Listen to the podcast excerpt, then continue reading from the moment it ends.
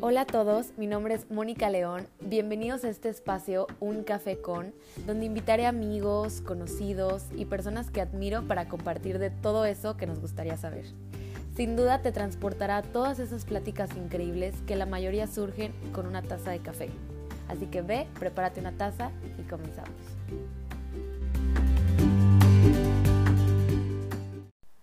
Hola, ¿cómo, ¿cómo están? Oigan, eh, rápidamente quería compartirles que escuchando el audio y mm, editando el podcast, noté que, que tengo ciertas trabas y la verdad yo sí quería como aclararlo. quería aclarar que soy un poquito tartamuda, entonces, o sea, mi problema es que como hablo muy rápido, como que me trabo o luego no se me entienden muy bien las palabras, o sea, es algo que prometo voy a perfeccionar con el, con el paso del tiempo y en las próximas grabaciones con mis invitados especiales. La verdad no tuve que editar mucho este, esta grabación, este capítulo, porque todo, todo fue fluyendo de una manera increíble, la verdad, ahorita que escuchen a Adrián. Estoy segura que se van a identificar muchos con algunos aspectos o algunos puntos que tocamos y que estaría padre como concientizar y, y, poner como mucho a, a consideración, ¿no? Entonces, ahí tendrán a su Sami de Spotify. Pero bueno, para no quitarles más su tiempo, que disfruten el capítulo. Hola, bienvenidos y bienvenidas a un capítulo más de Un Café con. El día de hoy quise invitar a un amigo muy fregón porque desde que empecé a seguir su cuenta en Instagram me di cuenta que siempre me dejaba pensando cuando compartía algo para reflexionar y me motiva bastante incluso a ser segura de mí misma y lo que comparto. Estoy segura que al finalizar este capítulo también les dejará algo de mucho valor para sus vidas. Adrián, bienvenido, ¿cómo estás?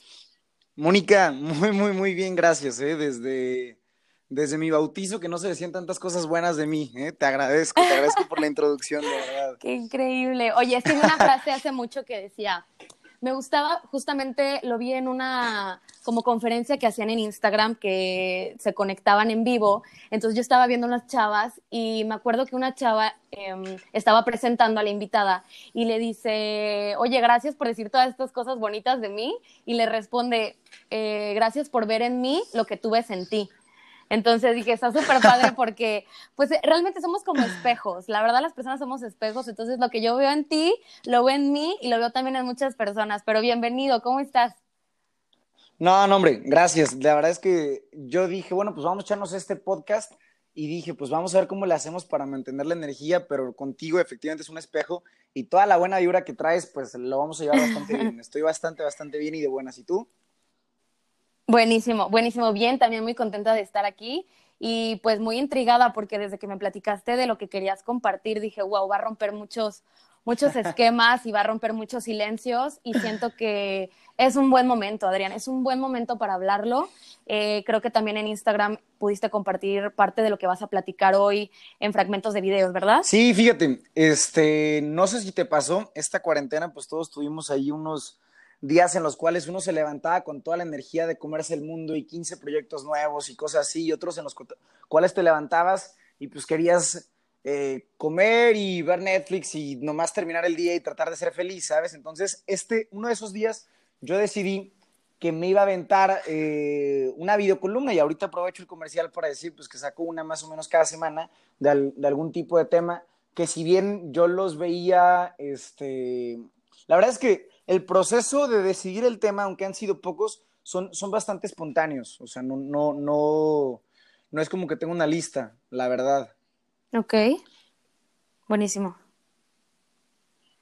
Y fue que, fue que mm, empezaste a, a, dedicar parte de tu tiempo y parte de tu contenido a todo esto. Más o menos, para los que no te conocen, ¿de qué, de qué has compartido últimamente o qué es lo que estás compartiendo en tus Mira, redes? te platico. Este, el primero que hice era al respecto del coronavirus. Yo me acuerdo que, o sea, era, le puse la otra pandemia de México, ¿no? Y, y hablaba de manera muy breve tampoco para contar to, todo el video, de que había otras enfermedades como la diabetes, eh, la hipertensión y la obesidad que causaban más muertes claro. en México, tres veces más muertes en México que lo que ha causado el coronavirus, que vaya ha sido bastante, pero no tenemos ni una tercera parte del miedo y del temor, ni estamos haciendo las mismas acciones que lo que estamos haciendo con el coronavirus, ¿no? Entonces, el, el visibilizar claro. eso también me pareció importante y, y, y, claro, pues también que, eh, pues no es echarle la culpa del 100% a la gente porque la gente no come bien no porque no quiera, la gente no come bien pues porque la comida ultraprocesada es barata, es súper accesible,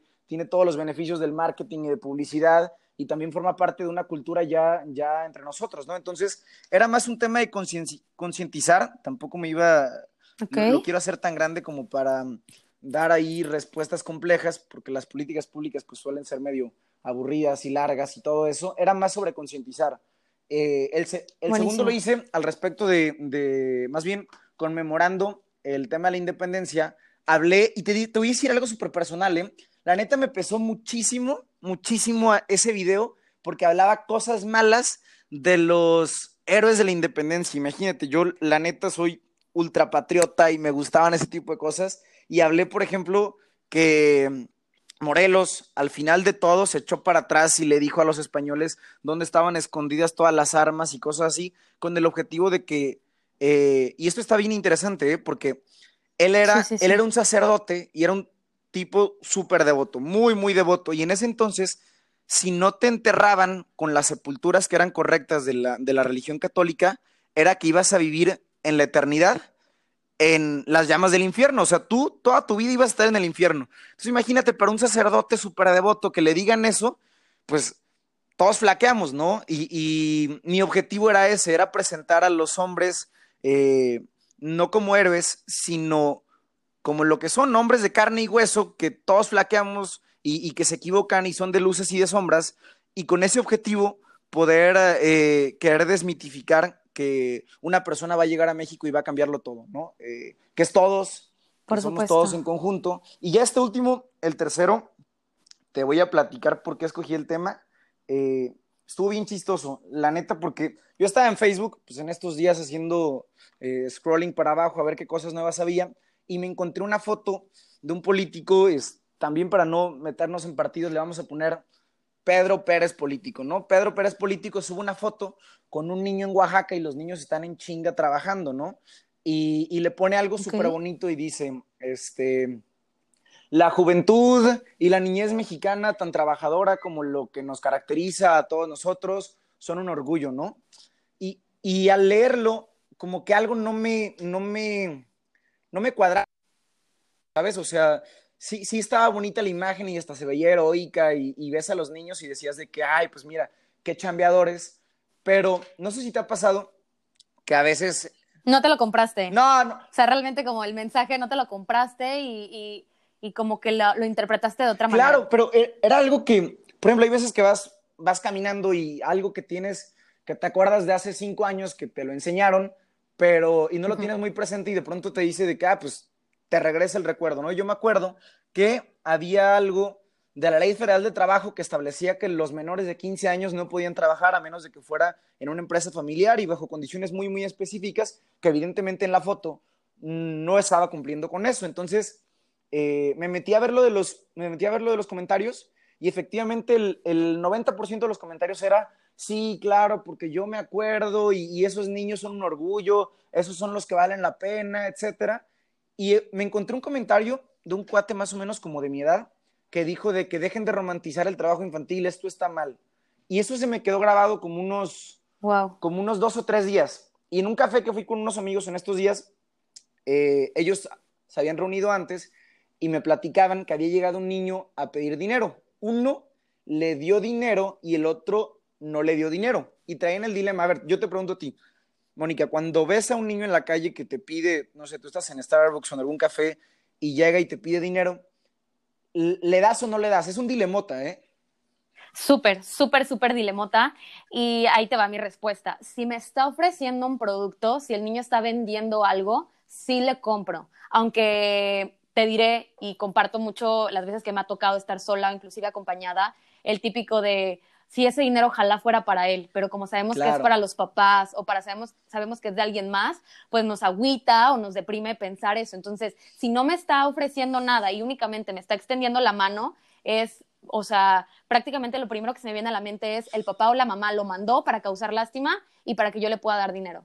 Claro, y, Entonces, y también está la otra parte, ¿no? De, de, oye, es que no les voy a dar porque si no les das, pues desincentivas y ya va a ser que la gente, este, pues que ya no los manden.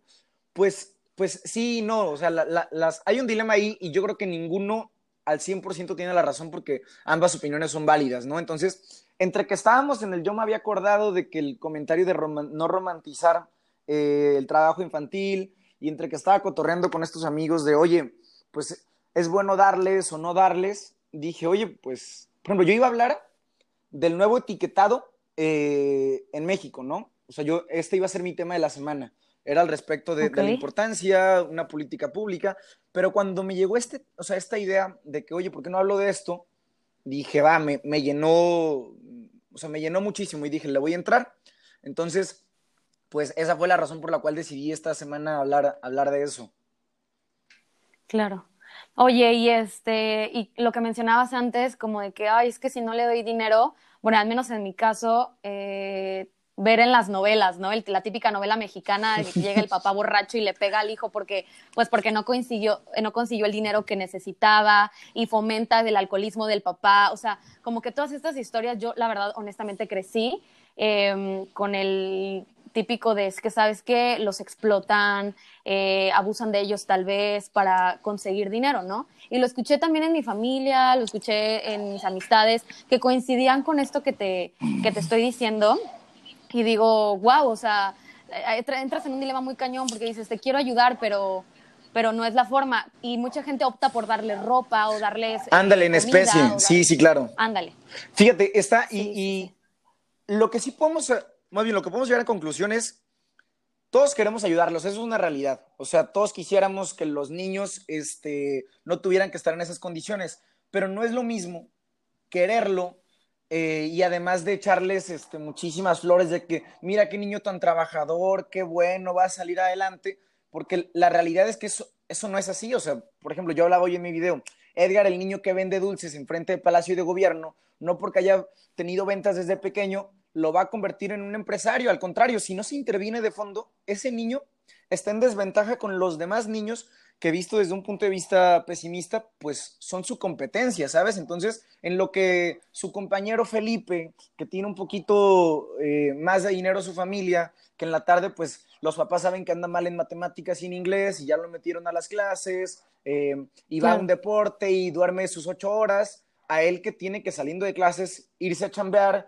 y luego regresar súper tarde y no comió bien, pues bueno, dime quién al final de, su, de, de la educación y si es que llegan al mismo nivel educativo, ¿quién está mucho más preparado para participar en un sistema que lamentablemente, y digo, no quiero sonar catastrófico, pero está diseñado para que los ricos sean más ricos y los pobres sean más pobres, ¿no?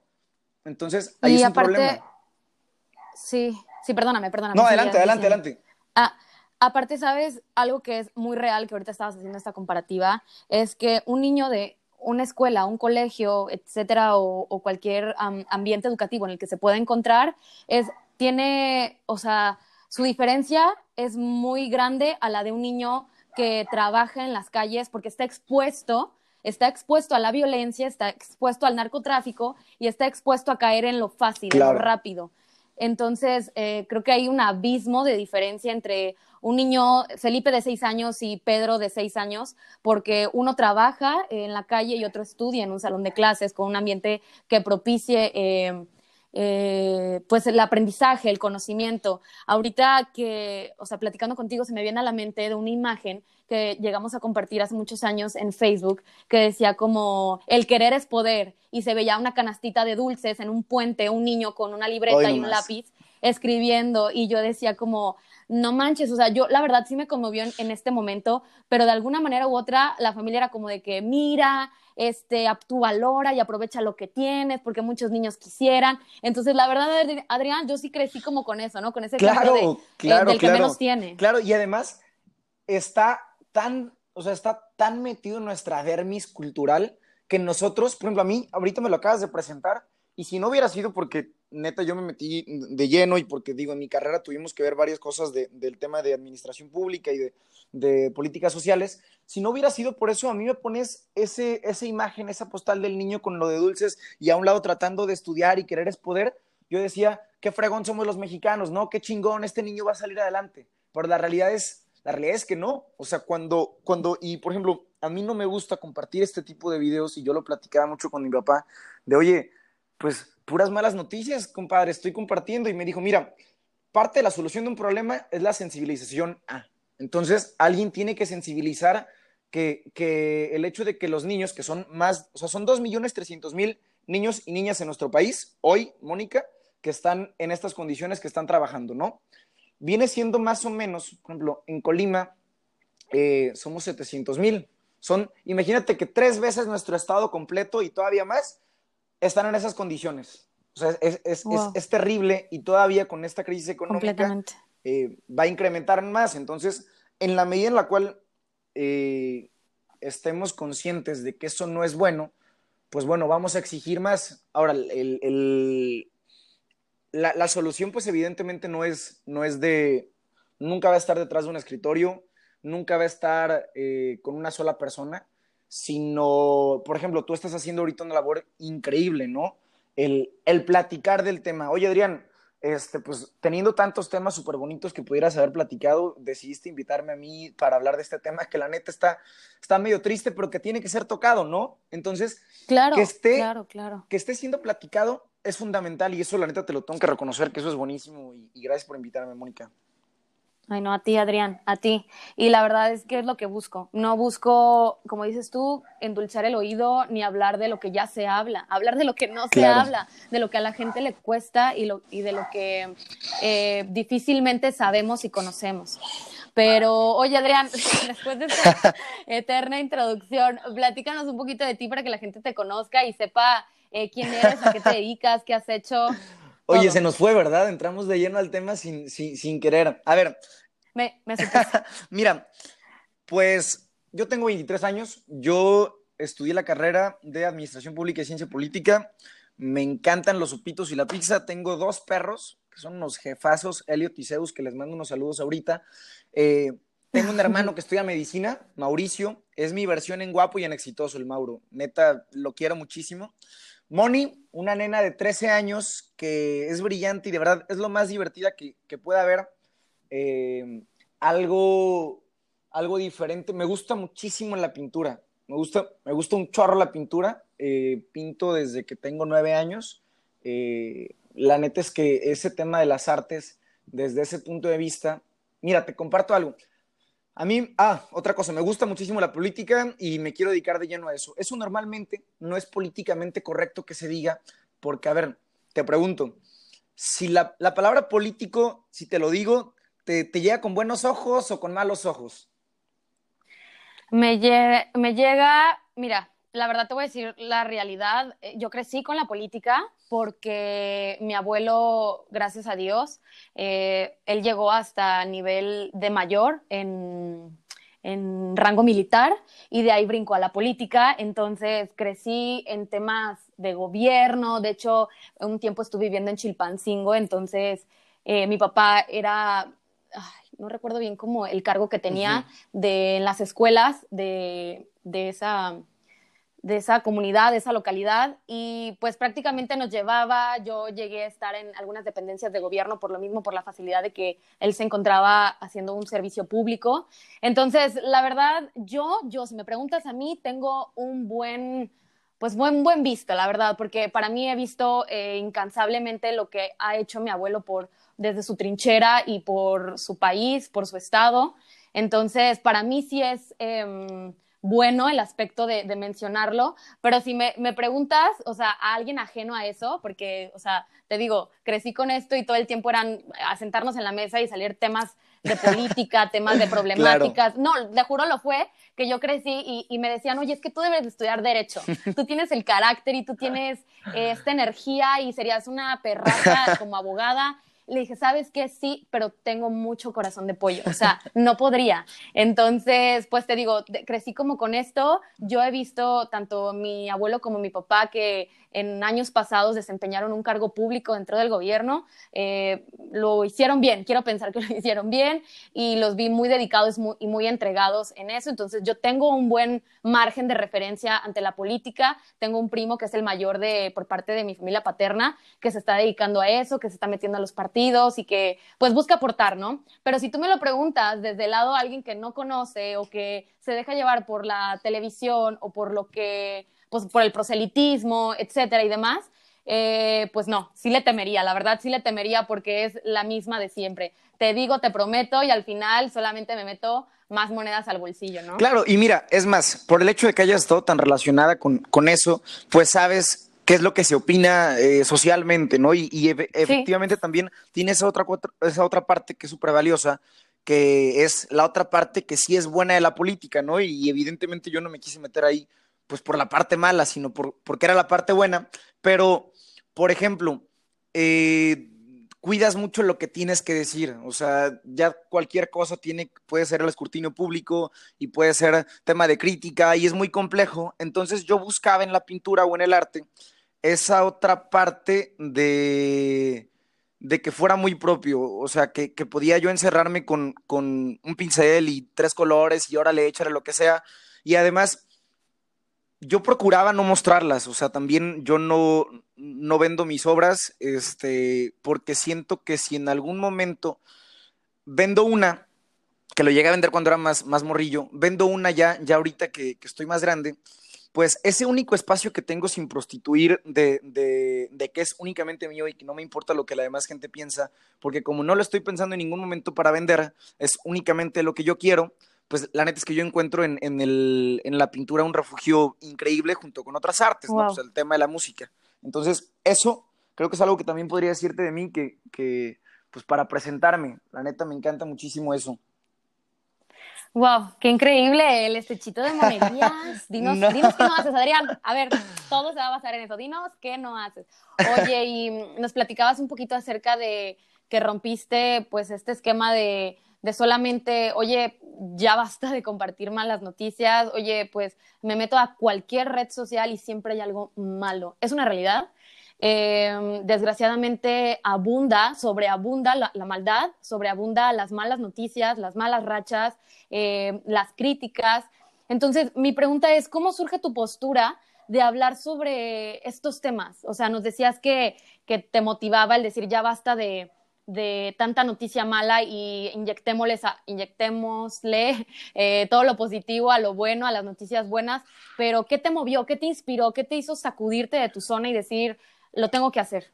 A ver, es una pregunta súper buena, ¿eh? Mira, yo creo que he sido un hombre mucho más feliz desde que me levanté, o sea, desde que ahora me levanto de la cama y no toco mi celular hasta que terminé de hacer varias cosas, porque a veces y digo, a mí me pasaba, y no sé si a ti también te pase, te levantas y lo primero que haces es agarrar el cel y pues ya lo desbloqueaste, no sé si la alarma o lo que sea, y pues ya te metiste a Facebook. Y lo primero que haces es, pues las noticias no son tan buenas. Y si te metes a Twitter, que Twitter ahorita es como lo peor, o sea, y hay como muchísima mala vibra, pues antes de levantarte el día, ya habías visto mil cosas malas y malas noticias, etcétera, que es importante que pasen, más bien que se conozcan porque pues nos sensibilizan pero también hay un nivel que yo creo que hay, y digo esto no es nada técnico, pero debe de haber un nivel, un límite que tenemos los seres humanos para recibir malas noticias, ¿no? Si no nos empezamos a amargar. No, no sé qué opinas tú. Sí, Sí, sí, sí, completamente. O sea, influye bastante cómo inicias tu día. O sea, qué es lo que escuchas, qué es lo que dejas que entre a ti. O sea, de forma visual, de forma auditiva. O sea, si tú dejas que entre a ti eh, pues ahora sí que lo malo, lo negativo, eh, lo apático, tal vez lo frío, pues ¿qué estás predestinando para tu día, para tu semana? O sea, estás predestinando algo eh, que lejos de motivarte tal vez, te deprime, te agüita y dices, chin, qué mal estamos, qué lástima, qué deprimente. A mí me pasaba mucho que antes de dormir, porque yo me arrullo con el ruidito de la tele o con el aire o con el ventilador, entonces ponía las noticias, entonces, em, bueno, el canal, el canal 2, entonces pues llegaba una parte en donde pasaban las noticias y era noticia mala tras noticia mala. Yo creo que Adrián, de 10 noticias que daba, en el, o sea, me acuerdo que en ese momento López Dóriga, ahorita no sé ni quién sea, pero lo pongo para que siga siendo ruidito, este, yo creo que dos eran buenas, Adrián. Dos eran buenas y yo me dormía así como... Tensa, ¿no? Híjole, qué mal, ¿no? Tensa, así como de que, híjole, tan mal estamos. Y luego el típico, ¿no? De, el típico de, de que, ok, en México está pasando esto, pero en Estados Unidos descubrieron una nueva y yo así como... Claro.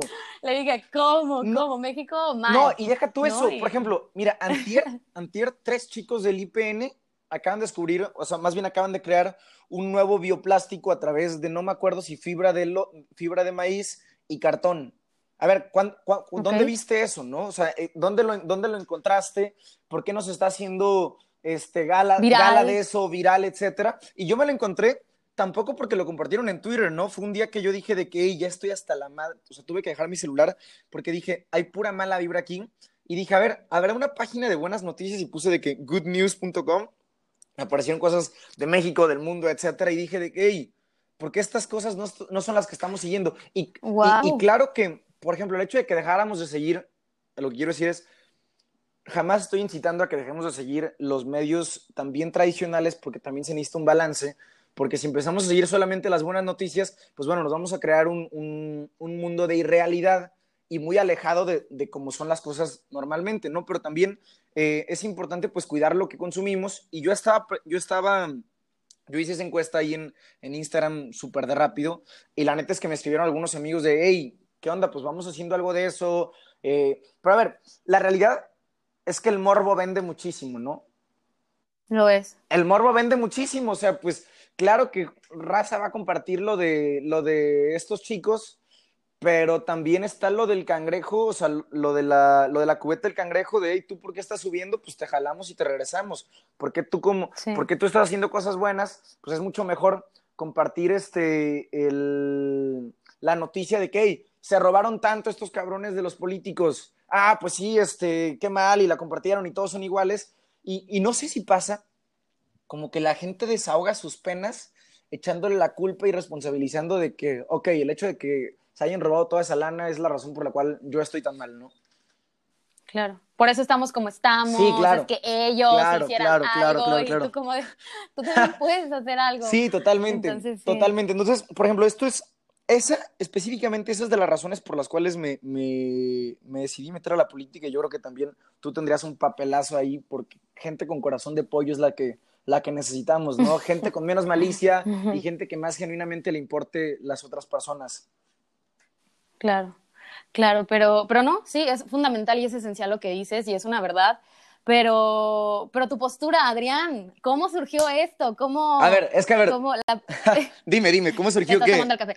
Le, está tomando el café. Vamos a hacer el, la pausa para el café. ¿Cómo, ¿Cómo surge tu postura de hablar sobre, sobre estos temas, sobre el trabajo infantil? O sea, Mira, lo mismo que me impulsó eso es la misma razón por la cual inmediatamente en cuanto tú me dijiste, aunque no platicamos diario, que tú me dijiste, oye, ¿quieres que un podcast? Yo dije, va, ¿Por qué? Porque, a ver, el 90% de los espacios en política están tomados por gente adulta. El 90% de los espacios, bueno, ahorita un poco más están llegando los jóvenes a, espacios eh, no necesariamente de influencers, sino de, de, de, plataformas de difusión. Pero yo creo que es momento entre el, en que nos echemos un chorro a la mano todos los que somos juventud, ¿no? Yo ya me cansé de ese, la neta, de ese discurso de somos el futuro, ni madres, somos el presente y es ahorita y no te vamos a tocar las puertas a ver si nos das chance de estar en tu programa o a ver si nos das chance de, de ser tu, este, ahí tantito en el Congreso. Portavoz. No, no, para nada. Vamos a llegar y vamos a tomar los espacios que nos corresponden y además vamos a hacer las cosas bien. O sea, entonces yo dije, a ver, yo sé tres cosas. Tengo tres neuronas, por esas tres neuronas las voy a poner a trabajar al máximo para que esos espacios lleguen, ¿no? O sea, para que lleguemos a esos espacios, para que Mónica, si está iniciando este proyecto, pues cuenta conmigo, con estas tres neuronas que tengo, para lo que sea, para lo que sea que yo te pueda ayudar. Entonces, yo creo que eso es eso. Esa, hay una frase que me gusta mucho que dijo Alejandro Magno.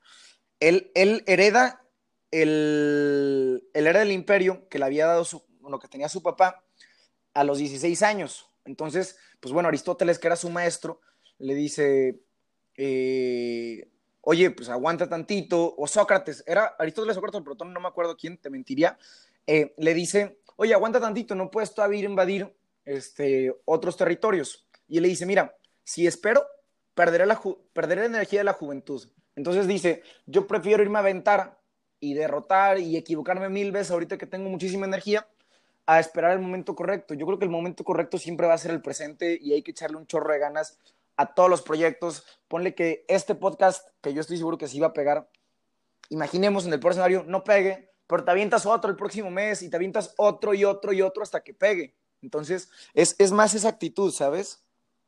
Claro, por supuesto. Y mira, pegue o no pegue, eh, mi idea es o sea, no, no rendirme, no rendirme porque al final de cuentas, sea hoy, sea mañana, o sea, será mañana, pasado, o sea, se ha pasado mañana, o sea, eh, dentro de muchos años, esto se va a venir hablando, al final de cuentas, esto se va a venir tocando, esto se va a venir eh, aperturando en muchos espacios, entonces, eh, me, da mucho gusto haber iniciado ya, porque te digo, o sea, lo, dije en mi primer podcast, esto era algo que ya tenía desde hace cinco o seis años atrás con la espinita de hacer y que ahora yo creo, confío mucho en Dios y sé que tiempos son perfectos y pues bueno, enos aquí. Pero gracias a todo lo que dices y, y completamente de acuerdo, duplico todo lo que dices y lo decreto para que así sea. Y pues nada, ahora sí que, como dices, buscar como esta, esta parte de, de concientizar y mover. ¿Qué consideras que nos hace falta como sociedad? Yo sé que son temas y cuerdas muy sensibles, de que, ay, me estás dando en la, en la llaga, pero, pero ¿tú qué crees? ¿Qué consideras que nos hace falta como sociedad? Mira, la neta es que también es una pregunta pues, gigantesca, pero yo te quisiera decir algo. Eh, yo creo que es algo que es fundamental y también, también no se toca mucho es el tema, eh, y lo, encasillo en el tema de juventud, eh, por ejemplo, trabajo infantil, órale, no hipotequemos el futuro de los niños. Y ahora, el tema de salud mental, no hipotequemos el presente de los jóvenes, porque, por ejemplo, eh, la primera causa de muerte en jóvenes de entre 15 y 29 años son los accidentes automovilísticos relacionados al abuso y consumo de sustancias, ¿no? Órale, dejémoslo eso ahí. El segundo es el suicidio. Pero la primera y la segunda están relacionados en un nivel, eh, en un nivel originario, porque algo está mal dentro de nosotros si estamos abusando en el consumo de sustancias nocivas, ¿no? Llámese alcohol, cigarro, marihuana, drogas, etc. O sea, hay algo dentro de nosotros que no está pleno y que nos tiene que hacer movernos a otras realidades para poder sentirnos cómodos. Y en la segunda, la del suicidio es ni con nada nos sentimos tan cómodos en esta realidad que preferimos desistir de esta vida. Ambas están de la fregada y perdón, perdón mi francés, ¿no? Entonces está terrible.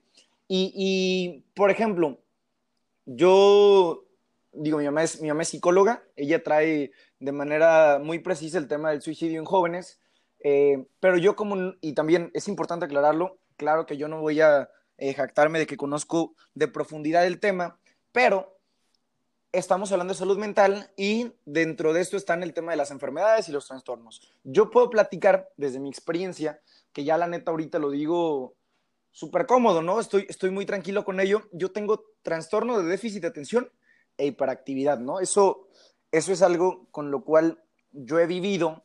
Eh, ¿Sabes tú qué es? Eh, tengo, eh, sí, sí, aquí sigo, aquí sigo. este, la verdad es que tengo una noción, es que me quedé pensando, fíjate, me quedé pensando porque cuando yo estaba en sexto de primaria, yo me encontraba en una escuela en la Ciudad de México que era aperturable para que cualquier joven o niño que tuviera algún trastorno, alguna enfermedad o inclusive que no tuviera parte de alguna parte de su cuerpo, si no tenía un brazo o algo, o sea, no era impedimento estudiar o realizarse en ambientes así. Y una vez llegué a escuchar que, ah, aquella niña, pongámosle Elena, ah, Elena tiene trastorno y es muy hiperactiva, se empieza a morder y tiene eh, pues esta hiperactividad que no se puede controlar. Entonces yo me acuerdo que me quedé con eso y, y creo, la verdad, malamente, el no haber investigado, pues me hizo quedarme con esta, con esta verdad. Eh, ¿cómo, ¿cómo, lo ves tú? No, y además, pues la neta, qué, qué, bueno que tengas la sinceridad de decir, oye, pues la o sea, me quedé con la idea de esto y nunca más lo investigué. Y, y, no tendrías por qué sentirse culpable porque eso es lo que pasa normalmente, porque no se habla de salud mental, o sea, no, no es algo que, que se cotorree como lo que se platica día a día con tus amigos, ¿no? Por ejemplo, el déficit de atención y hiperactividad es eh, una condición eh, neurológica que hace que los niños y las niñas puede ser que tengan dificultad de concentrarse y o mm, más bien como consecuencia también podría ser hiperactividad de impulsos, ¿no? En mi caso, por ejemplo, yo me acuerdo que en primaria eh, le decían a mi mamá de, oye, es que mira tu hijo lo que hace en clase y en clase, por ejemplo, no sé si te acuerdas, siempre nos ponían con una nueva materia, ah, pues vamos a abrir portada, ¿no? Y ya por la portada le ponías español 1 y hazle un dibujo. Y ahora le iniciaba la clase. Pero, sí, sí, sí. pero mis portadas, Mónica, eran, o sea, yo me aventaba la hoja completa, eran dibujos horribles, ¿eh? Horribles. Por ejemplo, no sé si te acuerdas, había uno, unos trompos chinos, Blade Blades, ¿te acuerdas? Sí, Ah, bueno, sí, sí, sí. mi portada de español de primer año eh, de- era una tienda enorme de Blade Blades y luego tenía una caricatura de Dexter y luego había hecho mil cosas y la maestra dijo es que mira, lleva una clase completa y, y, pues no hizo nada, pero mi mamá decía, oye, pero es que mira el dibujazo que hizo, ¿sabes? Está horrible. Mi mamá la amo y le mando un besote, pero ella, ella siempre entendía eso. Y llegaba un punto, por ejemplo, en que mis compañeros, pues en ese entonces no sé qué onda con los niños, que nos parecen increíbles los colores, que mis compañeros me decían de que, hey, tú hazme la portada. Entonces ahí me veías haciendo la portada de tres amigos en la, en la clase. Y, pues, yo no hacía nada en todo el día, pero a mí me gustaban los Sí colores. soy. Y, y me gustaban los dibujos. Sí, soy por dos. Entonces, eh, yo nunca fui estigmatizado en casa de que era un mal niño. Claro que me decían de que, hey, no inventes, pues también te mandamos a, a- clases, pero bueno, yo no, no tenía problema porque yo tenía buenas calificaciones. Eh, la- si había un tema que me interesaba, yo me enfocaba muchísimo, así como con un dibujo, y lo podía sacar adelante. Yo nunca tuve un problema de calificaciones, pero sí, por ejemplo, llegaba un examen y a la mitad del examen me daba cuenta de que, madres, queda media hora y mi examen está lleno de dibujitos y no he empezado. Órale, pues lo terminaba y no pasaba nada. Yo no tuve un problema de aprendizaje, pero sí dentro de las escuelas, por ejemplo, las maestras me, me llegan a decir de que, ah, pues te quedas sin recreo y, está mal esto y te reporte y ahí te va esto. Y yo porque tuve la buena fortuna de que mi mamá estuviera instruida en ese tipo de temas, yo no crecí con trastornos ni problemas, pero la realidad es que el otro 99% de México y en el mundo, eh, el hecho de que manden los reportes, el hecho de que te digan que estás mal, que te quedas sin recreo, que en casa te van a regañar, te hace creer que tú eres un mal niño, que estás menso, que no puedes, que estás fuera de lo normal, que causas decepción para tus papás o para los maestros, para tus compañeros se burlan de ti. Y eso hace que eventualmente o te salgas de la escuela o que te sientas inadaptado y que por estar inadaptado, pues también generas conductas antisociales, llámese delinquir, llámese robo, llámese este, adicciones. Entonces, ahí hay un problemota. Hasta ahorita quisiera preguntarte qué opinas de lo que te estoy diciendo. Bastante, bastante porque yo creo que todo, todo surge desde las bases, todo surge desde, pues ahora sí que desde el día uno. Entonces, cuando uno va viviendo este tipo de experiencias que si bien o mal no a todos nos pega de la misma manera o más bien nos afecta de la misma manera, influyen en nuestra adolescencia sí o sí. Claro. Sí o sí influyen en nuestra adolescencia. Entonces, este, brevemente, porque de verdad, Adrián, siento que esto va a estar interminable, pero brevemente, a mí en mi kinder, o sea, imagínate, en mi kinder, eh, no, no lo veo mal porque mi mamá siempre lo, lo, lo pintó como muy, ay, mira, mi hija, ¿no? Pero eh, en el kinder, en Acapulco, porque yo soy de Acapulco, este, eh, todos teníamos como el mismo uniforme, como el mismo estilo, ¿no? Las niñas y los niños igual, pero con su pantaloncito y su playera, ¿no? Entonces le tocó a mi tía, la hermana de mi mamá, ir por mí y mi prima, que éramos de la misma generación. Entonces era la típica de que Mónica León, ya llegaron por ti y ya este, salir, ¿no? Entonces eh, mi tía le hace el comentario a la maestra, oye, eh, por ejemplo, Carlita, ¿por qué los niños, hay unos que veo correr que traen un paliacate y veo que otros no?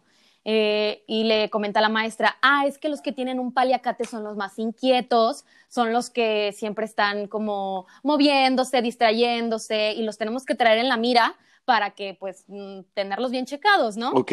Dice, ah, ok, y pasan dos minutos y ¿quién crees que sale bajando corriendo con un paliacate en el brazo? Y, este, y dice, ay, no, madre mía, y me ve y me dice, Moni, ¿qué onda? Y no, ya me quitan el paliacatito porque no me lo podía llevar, obviamente, y mi prima, obviamente, no tenía ningún paliacate. ¿A qué voy con esto? Porque desde niños te empiezan ya a adjudicar muchas cosas. Ok, va de acuerdo, es mi personalidad, pero... Eh, ya te va manejando esta parte de, de hacer selectivos, ¿no? Como, como esta, esta parte. Sí, poner etiquetas. Le pones etiquetas a los niños, ¿no? Sí. Y, y mira, la realidad Sí, es que, este, por ejemplo, pues ya después de eso, eh, yo en secundaria, pues era, ya, era un asunto de, impulsividad, porque tampoco tomaba, tomaba tratamiento, solamente era como de, ah, pues te entiendo, pero también Adrián, échale ganas y haz un, haz un equilibrio entre las cosas, ¿no? Ah, pues muy bien. Y en secundaria, por a mí me expulsaron de la secundaria y yo tenía el récord de reportes. Me acuerdo que la directora era, me mandaban, no sé, a la semana me mandaban unas dos veces a hablar con la directora y ya la, la Libis, Livier, le mandó un abrazote a ella. La pasé casi toda mi secundaria ahí en la recepción de la dirección y pues nos hicimos súper amigos. Y ya le decía casi a la directora de que tu cita regular de las dos de la tarde ya llegó y pues era yo. Entonces, este, llegó un punto en el cual a mí me expulsaron de la secundaria, pero ya en la última semana, entonces sí pude entrar a la prepa. A mí me dieron una beca este, por liderazgo para el TEC de Monterrey. Entonces, también esa parte de, la hiperactividad y, ese tema de la energía que caracteriza a muchas personas que tenemos ese trastorno, jugaba a mi favor cuando lo sabía canalizar bien. O sea, eh, esa energía, esa iniciativa, etcétera, pues también me abría muchísimas puertas. Era el caso del TEC de Monterrey. Pero, por ejemplo, pues ya llegas a la, a la prepa y tomaba alcohol y pues ya salía de fiesta y esta energía, pues hacía que yo llevara todo al extremo y más y pues total. Llegó un punto en cual también me expulsaron de, de la prepa y ahí fue cuando mis papás dijeron, oye, pues ya llegaste a un límite en el cual este asunto ya está muy mal, ya, por me sacaba, por ejemplo, si ya no me dejaban salir a alguna fiesta, mi cuarto tenía un balconcito que daba al techo del vecino y luego de ahí al barandal, pues yo cerraba con seguro mi puerta, me salía por la ventana al techo del vecino, bajaba por su barandal y me iba. Ya regresaba a las 6 de la mañana y otra vez de regreso. Una vez me cacharon, pues fue un regañadón y me dicen, este, oye, tienes que tomar un tratamiento, ¿no? Me, me llevan a mí con la, con, con una psiquiatra y empiezo a tomar metilfenidato este, y resperidona mi vida cambió completamente. Mónica, yo recomiendo, eh, claro que tiene que ir acompañado de un tratamiento psicológico que hace que después vas este, bajándole muchísimo a las dosis y quitando otros medicamentos, pues para que tengas una vida plena, porque si bien no es curable, es tratable. Entonces, mi vida cambió completamente porque estoy mucho más controlado, tengo muchos menos problemas, no abuso de muchísimas cosas, puedo emprender proyectos, puedo estar aquí contigo platicando, cosa que no hubiera podido hacer en otras condiciones. Y la verdad es que me aterra muchísimo y aprovecho muchísimo el espacio que me estás dando ahorita para poder decir, hey, el tratamiento, ir al psiquiatra, ir al psicólogo, es de lo más normal y además es lo mejor que te va a pasar en la vida, ¿no? Y no solamente las personas que tenemos trastornos, no sé si tengas tú alguno, pero el hecho de que vayas al psicólogo te va a hacer cambiar tu vida completamente. Wow. No, sí, no, no, bueno, no sé porque nunca me han eh, detectado o nunca me lo han diagnosticado. Yo te llegué a platicar muchísimo antes de este podcast que yo identificaba aspectos de ansiedad en mi vida porque yo misma me llevé al límite, o sea, prácticamente viviendo al límite como tú, ¡uh! me salgo, me voy y me vale la vida. Así llegué a vivir como cierta, como unos meses, una etapa de mi vida que yo creo que fue que detonó, detonó este sentir y como esta parte de que ya no te puedes controlar. Cuando ya te domina la ansiedad y te domina toda, eh, o sea, que va de la mano con la taquicardia, que va de la mano con, con, este miedo y esta inseguridad, me empezó a dominar. La verdad, ahorita que tú lo mencionas, ir al psicólogo es increíble. Me tocó visitar uno o dos eh, en meses pasados. Eh, la idea es, pues, obviamente, buscar aperturar una, ¿cómo te puedo explicar? Como lo que tú me estás diciendo, como tratarlo y ver la manera de que cómo puedas sobrellevar esta situación, ¿no? Entonces, em, la verdad, todo, todo lo desencadena, o sea, y no nada más es que las cosas aparezcan porque tengan que aparecer, todo, todo tiene un porqué. Y mencionabas el principio de que el suicidio en los jóvenes es una realidad y también es eh, abismal eh, la mm, cantidad de números que todos los días nos llega o, o sabemos de muertes por suicidios. Claro. Entonces, así como yo, así como tú, que padecemos de esto, o sea, bueno, no lo mismo, pero me refiero a algo que también hace que nos salgamos un poquito de, nuestra estabilidad. Eh, también hay muchos niños allá afuera, muchos jóvenes, muchas chavas allá afuera que lo viven y que de alguna manera u otra, eh, este, pues no saben cómo sobrellevarlo. Imagínate, Adrián, que no tuvieran la oportunidad de, de visitar a algún psicólogo, a un terapeuta o alguien experto para para sobrellevar esto? ¿Qué, ¿Cuál es su primera solución? Pues la muerte. Y te lo voy a decir, yo lo llegué a pensar y estoy segura que muchas personas que nos están escuchando también, porque como joven, muchas veces nos minimizaban y lo escuché un sinfín de veces. Ay, es que ustedes jóvenes creen que el mundo se les viene encima. Con tantito ya eh, sienten que no pueden. Este, comentarios de este tipo que decían como, ay, esos no son problemas, hija, espérate a que crezcas y ahora sí vas a ver lo que son problemas. Y era como de que, porque, o sea, mis problemas que son insignificantes no valen, no tienen la misma importancia. Entonces, eso eh, a mí me llevó a pensar en un momento al suicidio. Te lo, déjame decírtelo. No, y qué padre que lo compartas, la neta. Y la verdad es que es algo muy fuerte porque, pues, ahorita lo compartes, lo dices, se habla, inclusive no yo, eh, conozco mucha gente que también lo, lo ha compartido y lo ha hablado, pero en el momento, Adrián, sientes que estás quemándote de tanto, de tanto bloqueo emocional, espiritual, o sea, que tienes en tu vida, que la única solución que ves es la muerte. Y, y está muy mal. Y tú eh, querías compartir acerca de eso. ¿Qué, qué es lo que, que, observas tú ahí o que logras distinguir? Te, te, quiero compartir algo. Este, a ver, yo también he escuchado eso de que es que ustedes no y los jóvenes bien fácil. A ver, a ustedes les tocó la etapa de los terrenos baratos y de que ustedes van a tener jubilación, ¿eh? Nosotros, y que ganaban millonada. y ganaban una millonada y además tienen afores y se van a jubilar. A nosotros no, ¿con qué cara nos vas a venir a decir que no tenemos esos problemas? Y es más, sí, sí, pues los, los problemas psicológicos también son importantes. Mira, te pongo un ejercicio. Si en 1890 hubieras visto una persona correr en la calle, hubiera sido como, hey, ¿qué traes? ¿Quién te está persiguiendo? Y yo también empiezo a correr porque ¿quién corre en la calle? Porque en ese entonces no se conocía que hacer 30 minutos al día de, ejercicio cardiovascular, pues era bueno para tu, para tu, para tu salud. El día de hoy estamos en el momento en el que tiene que ser normal que la gente te diga, hey, espérame, no puedo hoy porque tengo que ir a terapia con mi psicólogo. Tenemos que llegar a ese punto porque se tiene que dar cuenta y poner al mismo nivel las enfermedades mentales que las enfermedades físicas porque ya están matando al mismo nivel. Y hemos estado mucha gente en, colectas de, oye, pues fíjate que van a operar a fulanito de tal y vamos echándole la mano junto con vendiendo esta rifa, etcétera. Pero cuando, Mónica, has escuchado, hey, este compa mío tiene depresión crónica, hay que juntar una lanita y hay que pagarle el psicólogo. Eso, eso no pasa, pero tendría que estar pasando, ¿no? Sí, sí, tendría que estar pasando. Ahora, otra cosa que lo, lo, pongo como un anuncio y no es de ningún partido político, es más, todos los ayuntamientos, y quiero decirle a la gente que, que lo escuche, todos los ayuntamientos tienen eh, psicólogos que van a ser gratuitos, dense la oportunidad de ir, evidentemente, pues claro que se, también se dice de que, ah, es que son caros, pues la carrera ni es fácil y, es compleja, pero eh, cada vez más los ayuntamientos tienen programas eh, de, atención a la salud mental, entonces dense la oportunidad, de verdad no, necesitan tampoco que sea el, el, psicólogo más este, renombrado que te cobre mil pesos la hora, vayan a los ayuntamientos, hay programas en el DIF, al que sea, del partido que sea, de verdad hay, y tienen que darse la oportunidad.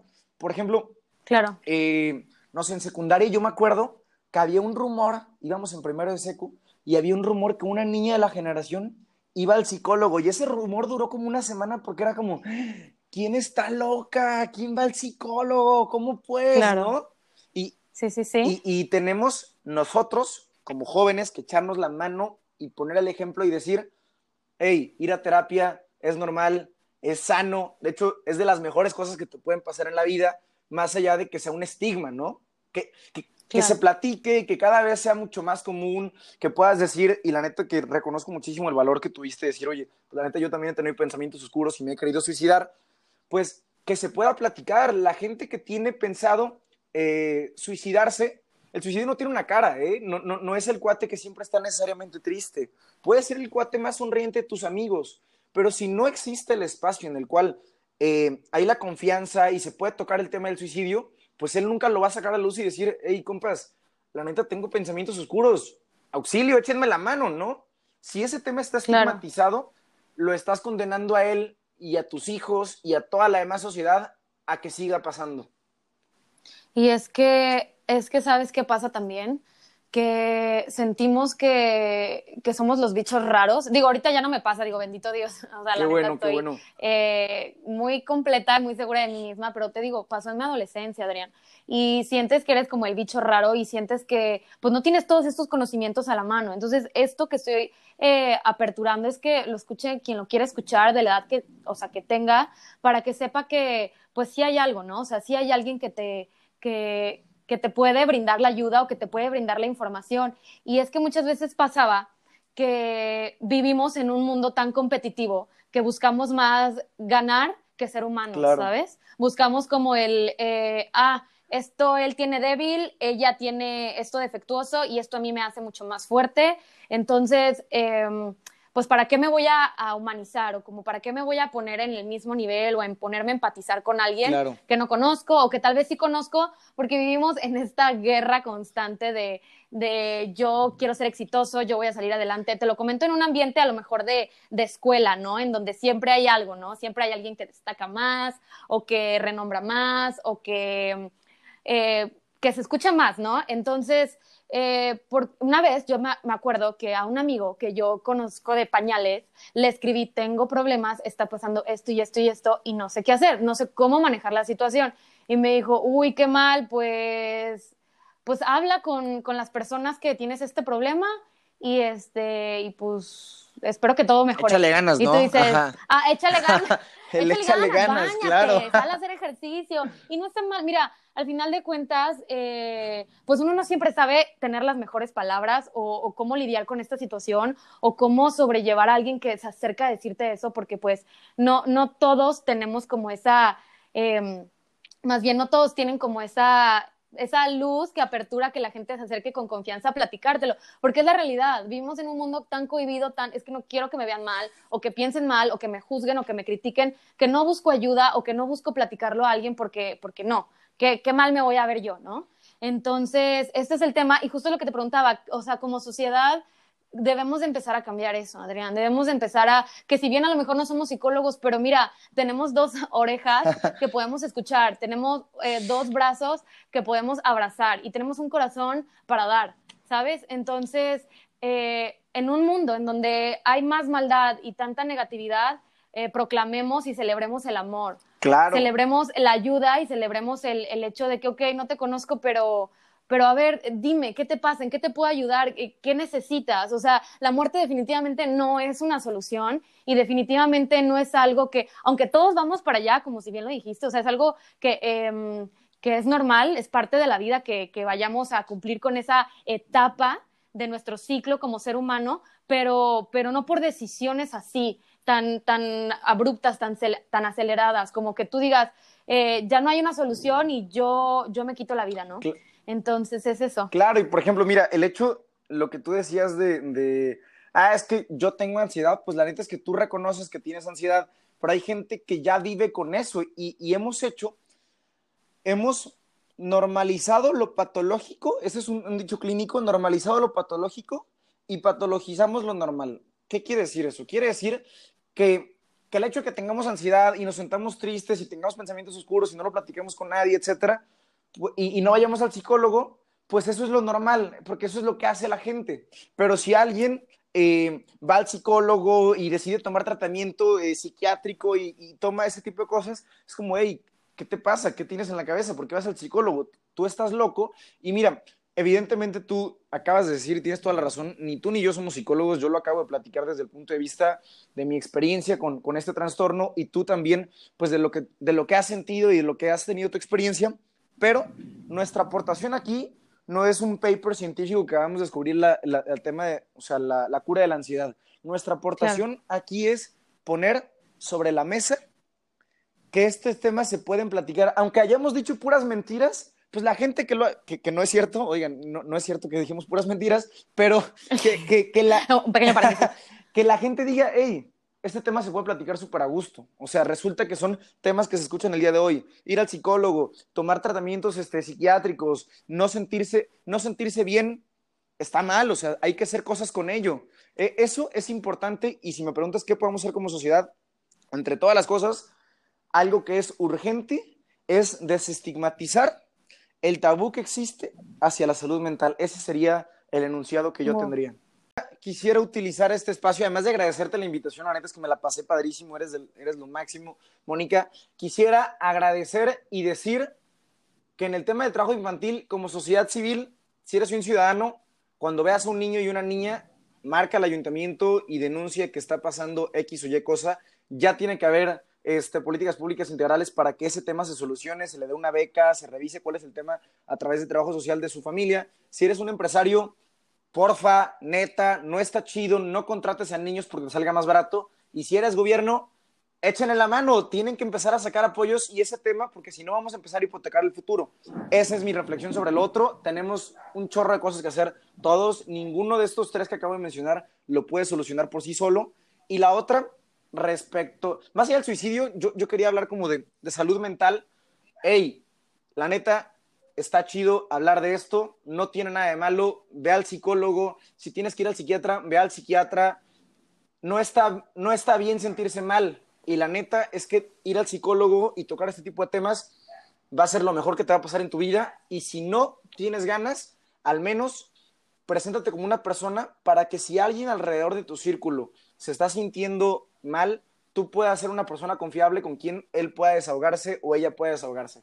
Ese sería mi mensaje, mi petición para, para ustedes y agradecerte a ti un chorro, Mónica, de nuevo que me hayas invitado. Ay, no, Adrián, a ti. Wow, buenísimo. Está increíble y bueno, ya, ya lo saben. Adrián, ¿cómo te podemos encontrar en redes sociales? Yo estoy en Facebook como Adrián López López, en Instagram como Adrián López Cine, o sea, Adrián López, y en Twitter como ANLZ7, o sea, la primera letra y la última letra de mi nombre, AN la primera letra y la última letra de mi apellido, López LZ. Ay, qué difícil, amigo. Qué complicado, ¿verdad? Porque soy así. No, pero no te preocupes, yo te voy a etiquetar en, en, mis redes también, para que ahí también te sigan. Quien te busque, pues adelante, ya lo acabas de compartir y quien se le complique, pues bueno, ya iba a estar tu usuario en, en, mi, en mi página de Un Café con. Adrián, te agradezco. muy bien, gracias, eres lo máximo. Cuídense, los quiero a todos y todas. Gracias a ti.